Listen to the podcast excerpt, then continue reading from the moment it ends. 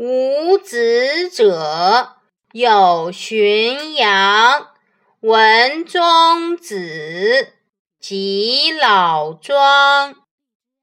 古代重要的哲学书有五种。战国时，楚国人荀况的《荀子》；西汉成都人杨雄仿《论语》做的《法言》和仿《易经》做的《太玄经》；隋朝绛州人王通的《文中子》，以及春秋楚国人李耳的《老子》。和战国时楚国人庄周的《庄子》。庄子的学问。有一次，庄子向朋友借米粮，没想到那位朋友却对庄子说：“等我的谷子收割完卖了之后，我再借给你，好不好？”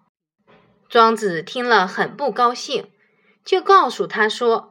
昨天在来这里的途中，有一条富鱼对我说：“我快干死了，请你帮我取点水来好吗？”